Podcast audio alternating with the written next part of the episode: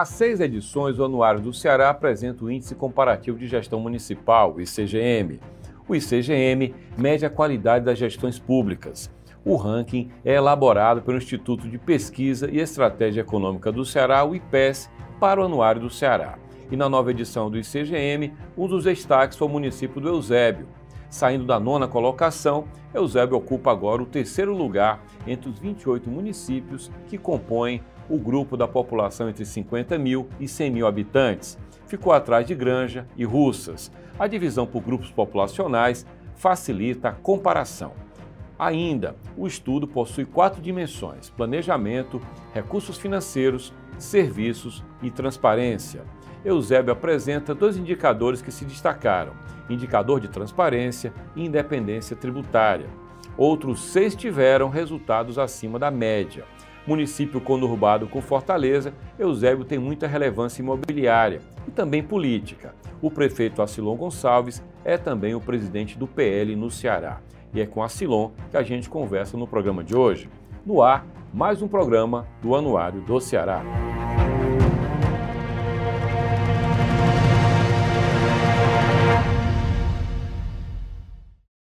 Eusébio, mais uma vez, foi destaque em gestão municipal de acordo com os dados do recente CGM, o Índice Comparativo de Gestão Municipal feito pelo IPES para o Anuário do Ceará. O índice é um parâmetro técnico para medir competências municipais. E para conversar sobre o desempenho do Eusébio, sobre política, sobre gestão municipal, eu recebo agora aqui no estúdio o prefeito do Eusébio, Acilon Gonçalves. Prefeito Eusébio foi mais uma vez destaque no ICGM, que é o Índice Comparativo de Gestão Municipal, que é um parâmetro técnico para medir desempenho das gestões. O Eusébio não ganhou, mas ficou entre os três mais importantes nesse índice. O que é que o senhor definiria como linha na gestão que o senhor toca lá no município do Eusébio? O que é que vocês definem como parâmetros que seguem, seja qual for o prefeito? É, nós procuramos traçar a saúde, educação com qualidade, buscando melhorar a vida das pessoas. E também o desenvolvimento econômico, com geração de emprego e renda. População empregada com bom atendimento de saúde e de educação, ele dificilmente vai precisar do apoio do desenvolvimento social, que gera uma preocupação nos gestores para atender as pessoas abaixo da linha de pobreza. Então, nós temos procurado atender nos outros segmentos para que não tenhamos pessoas muito necessitadas. Assim, do ponto de vista da máquina, o que é que o senhor definiria como a, a marca da sua gestão? Lembrando que o senhor é o prefeito pela quarta vez. Marca da nossa gestão no Eusébio é inovação.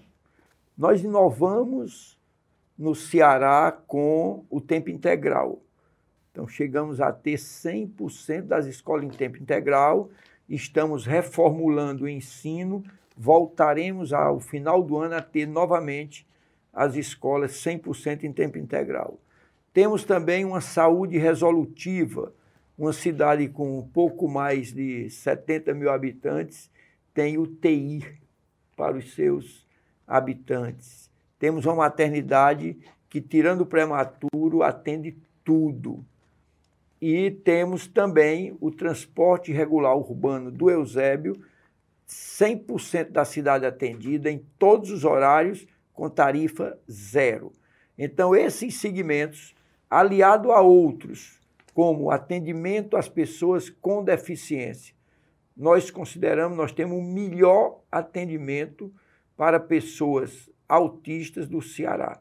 A UEPA é uma referência o Centro de Reabilitação do Eusébio, reabilitando pessoas de AVC e de outras doenças, é de primeira qualidade. Então é isso que marca. A gente lá no anuário, a gente trazia e traz ainda a referência de saúde de cada município. Outrora, a gente trazia a quantidade de hospitais. Mas nós aprendemos na, no levantamento, há algum tempo já, que um município não precisa ter tudo, ele pode até se unir em consórcios, não é? Não precisa ter um município pra, um, um hospital para cada município. O que é que o Eusébio faz de maneira autônoma e o que é que o Eusébio divide com o seu entorno? O Eusébio, ele, ele atende e cumpre a Constituição de 88. Saúde, direito de todos, dever do Estado. Então, nós não rejeitamos quem nos procura. Então, o Eusébio termina tendo 40% do seu atendimento de pessoas de fora. Então, Imagina que a maioria que Fortaleza mesmo, não? É Itaitinga, o entorno, né? Horizonte, Cascavel, Pindoretama, Beberiba, Aquiraz, Fortaleza, ali da Grande Messejana, com o fechamento do Gonzaguinha, houve um afluxo maior de ginecologia obstetrícia para o Eusébio.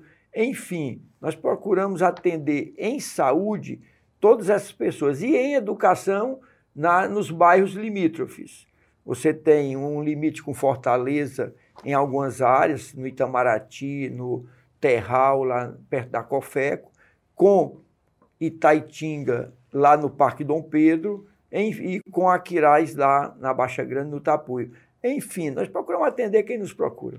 Quando o senhor falou há alguns anos, quando o Eusébio até ganhou o ICGM, quando o ICGM era único para todo o Estado, vocês ganharam de Fortaleza, inclusive, de Sobral, de Juazeiro, o senhor falava de uma ideia que havia de Eusébio absorver uma parte do litoral de Fortaleza, ali perto da Cofeco, por ali. Essa ideia está na gaveta? Como é que está? Essa ideia continua sendo um sonho para nós. Ele já virou quase realidade.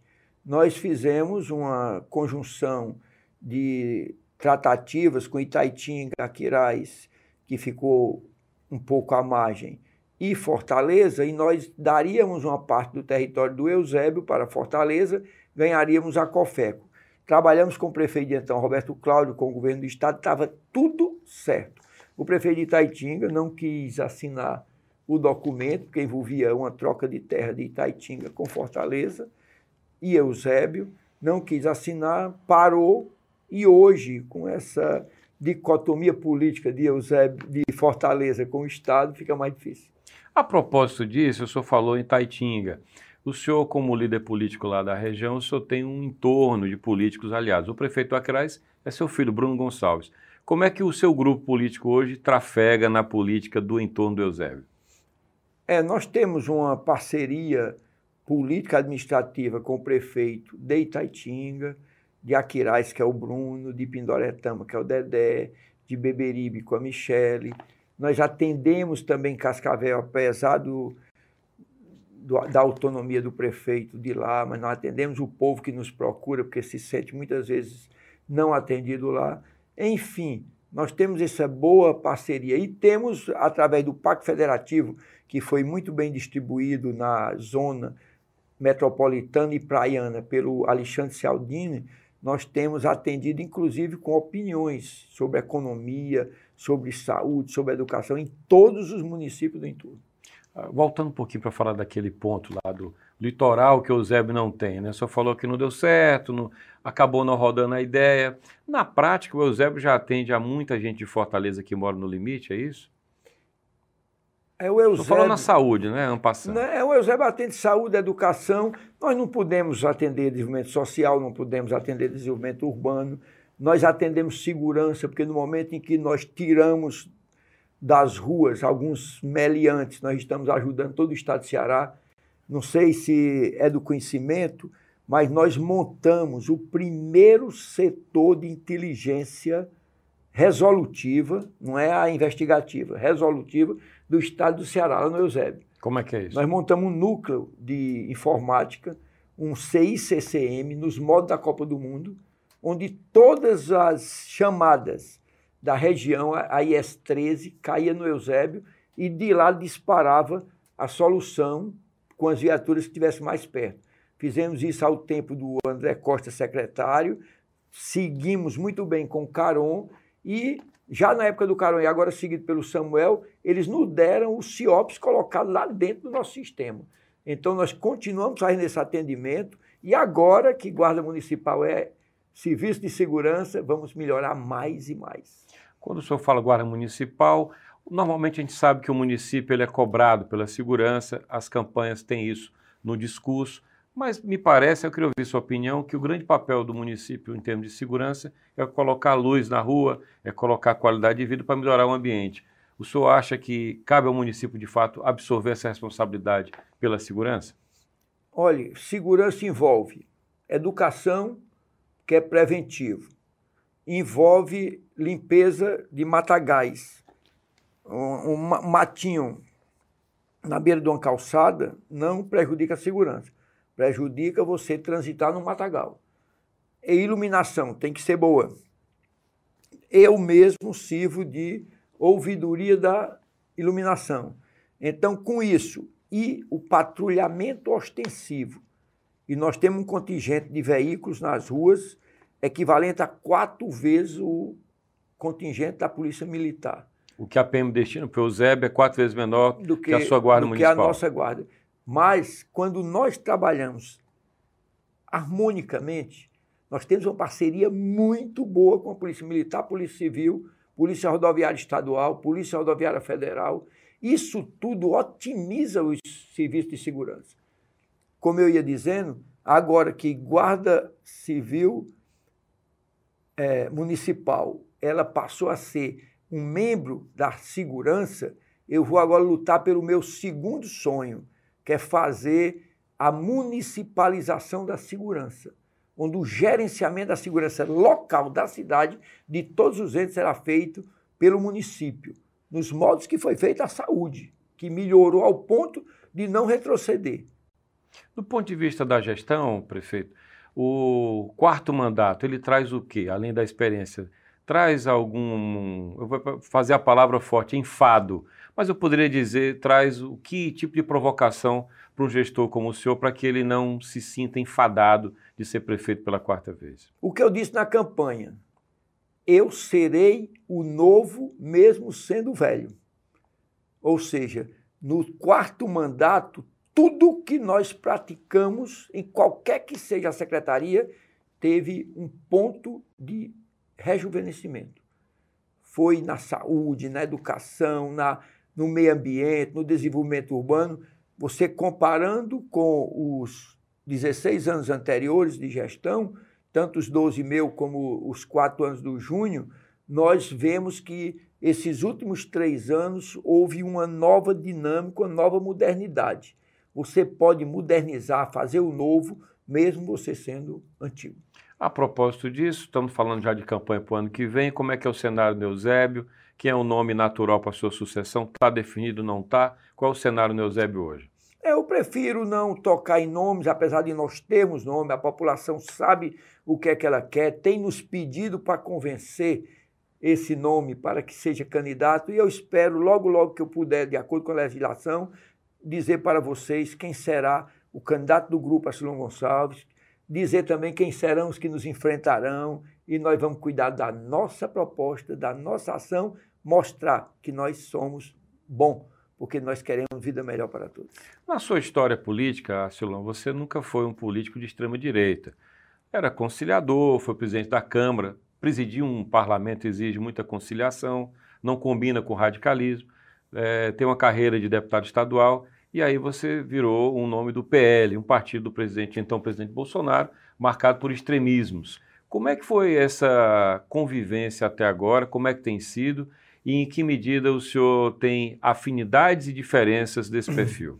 Eu sou uma pessoa de diálogo, que sou uma pessoa de centro, já trabalhei muito tempo defendendo causas sociais, continuo defendendo causas sociais. Entendo que o capital é fundamental para o atendimento das causas sociais e por isso que tenho muita tranquilidade em defender as minhas ideias, independente da postura extremista do partido ou de qualquer outro grupo que eu esteja participando. Acima de tudo, eu faço com que as ideias que eu tenho cheguem para ser posta em prática e ser exercida para o bem da população. E com isso você vê que mesmo hoje, depois de ter passado pela campanha de tudo, eu sou buscado por todos os segmentos que querem implantar no Ceará, no Brasil, ideias inovadoras.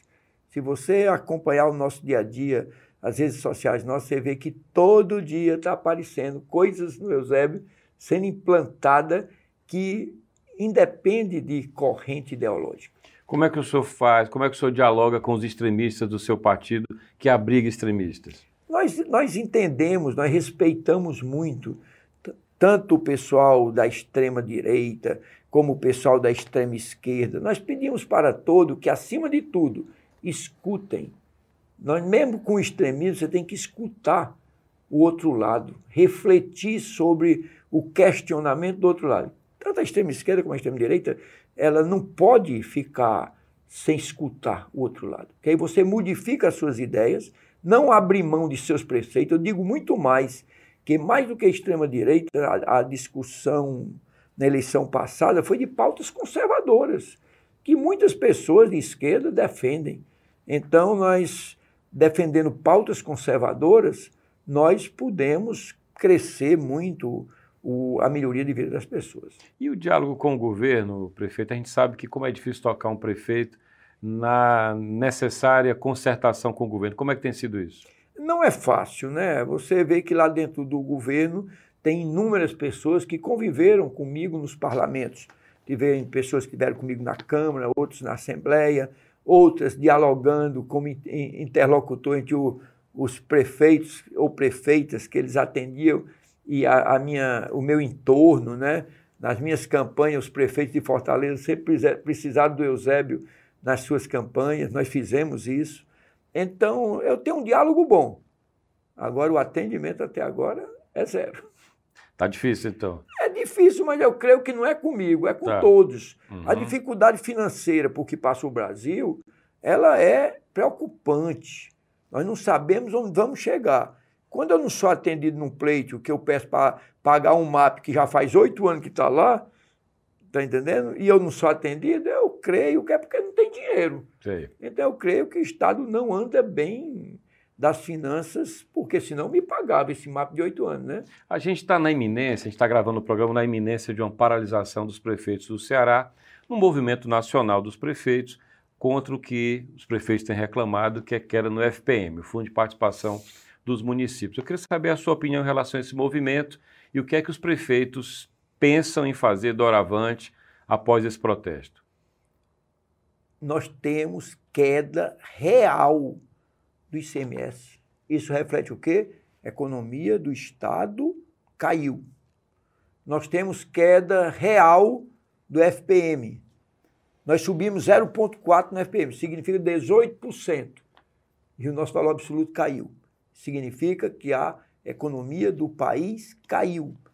Nós ainda estamos vivendo de um incremento de receita própria.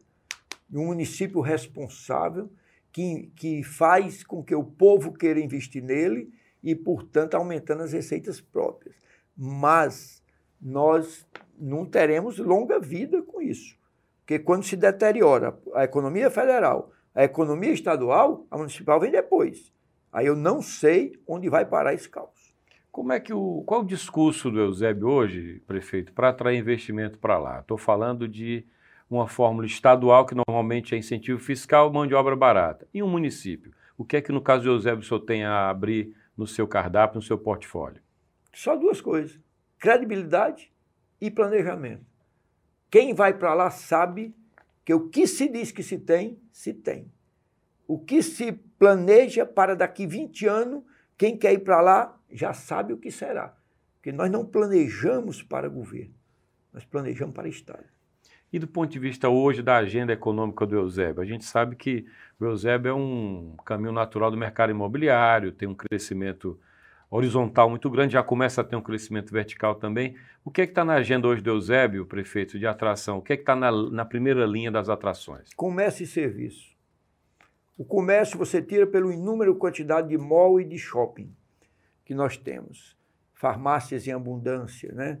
Então, colégios demais, prestando serviço escolar. Nós já temos cinco grandes redes lá. E, com isso, aumenta a economia da cidade. Está sendo gestado lá no Eusébio o maior polo gastronômico do estado de Ceará. Deverá ter a sua conclusão dentro de 16 meses.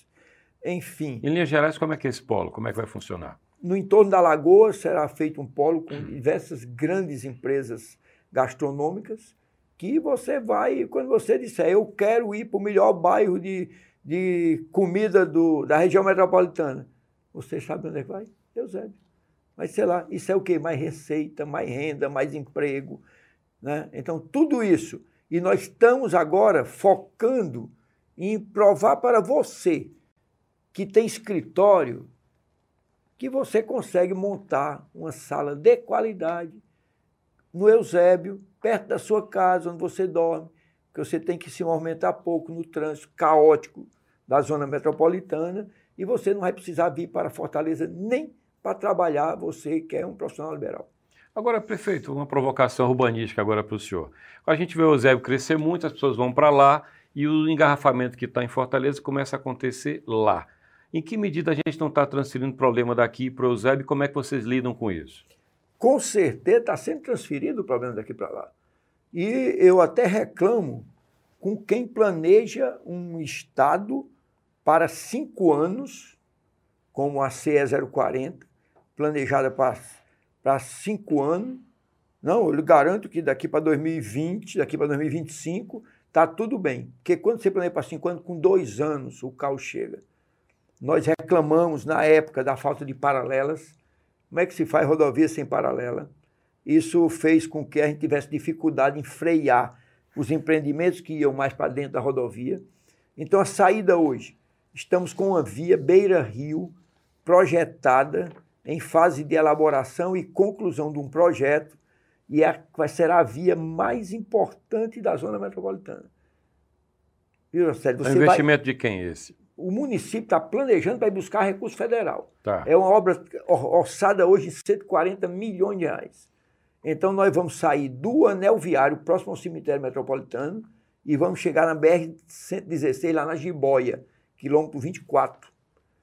Então, Vamos circundar todo margeando o rio Coaçu, passando pela, pela beirada do Alphaville, Ceará, uhum. passando pela cabeceira da pista do Dias Branco e vamos chegar lá no, na BR-116, depois do Jabuti. Essa via ela tem em torno de 23 quilômetros e nós esperamos deixá-la ainda no dia 31 de dezembro de 2024, ela carroçal.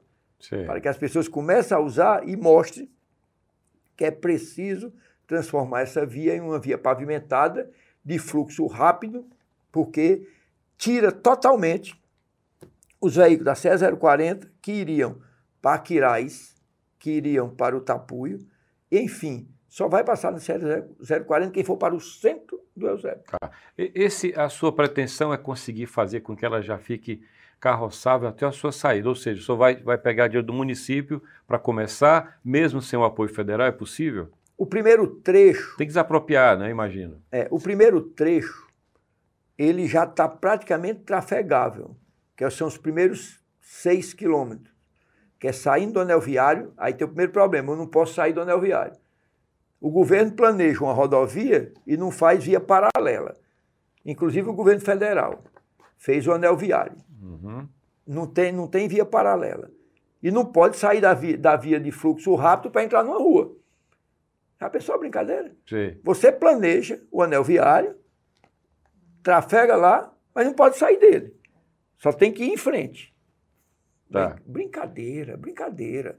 Então, tem, estou tentando convencer o DENIT para colocar no projeto do governo federal as margens paralelas da, do anel viário, do viaduto da C040 até a BR-116. Porque com isso, eu vou poder sair na nossa rodovia, que sai no Rio Coaçu e chega lá na estrada Eusébio, é, Eusébio Jabuti, que é a que dá para o Alphaville, Ceará, que nós já estamos começando a pavimentar agora em 15 dias, pavimentar o trechinho que falta. Uhum. É. Prefeito, receita própria. O senhor falou agora há pouco, a gente falou agora há pouco FPM, queda de ICMS, tem a cota parte que é menor. Quando São Paulo vibra, a montadora vibra porque tem IPI menor para o carro, quem paga a conta é o município lá na ponta, porque o IPI compõe o FPM, enfim. O que é que Eusébio tem hoje de receita própria? Em que medida o IPTU de tanto imóvel novo já aumentou o peso na sua arrecadação? O IPTU tem um peso bom, mas o ISS da construção civil é o peso melhor. Então, no momento em que nós temos o crescimento da construção civil no município, nós temos um aumento do imposto sobre serviço, que ele é o maior de todos, está na construção. Então, trabalhando as receitas próprias, IPTU, ISS e a transferência imobiliária, que é o ITBI, nós geramos um terço da receita do município. Mas, José, tem um fator muito preocupante, é a reforma tributária. A reforma tributária, que nós já conhecemos ela ao pé da letra há cinco anos atrás, isso não é uma reforma do governo que passou, não é a reforma desse governo, isso é uma reforma de 20 anos atrás. E de cinco anos para trás nós estudamos, temos a segurança de que não é errado o que ele propõe de taxar no consumo, e nós seremos muito prejudicados, porque nós temos para Fortaleza que você taxa na fabricação. Então, quando você taxa na fabricação, nós aumentamos a receita do município e quando ela for taxada no consumo, nós vamos cair. Daqui 10 anos, o Eusébio perderá, no mínimo, 20% a 30% do seu ICMS. Mas a nossa responsabilidade é, como você acabou de, de perguntar. E aí, como é o, a economia? Comércio e serviço. No comércio, com os grandes shopping, com os pequenos shopping, com as, a, a pulverização da economia na cidade, nós vamos ter um ICMS tão grande quanto que nós vamos perder. Só falando arrecadação de ISS. De ICMS. De ICMS, ICMS que nós vamos perder pela reforma tributária, tá. mas vamos aumentar okay. pela amplitude do comércio no município.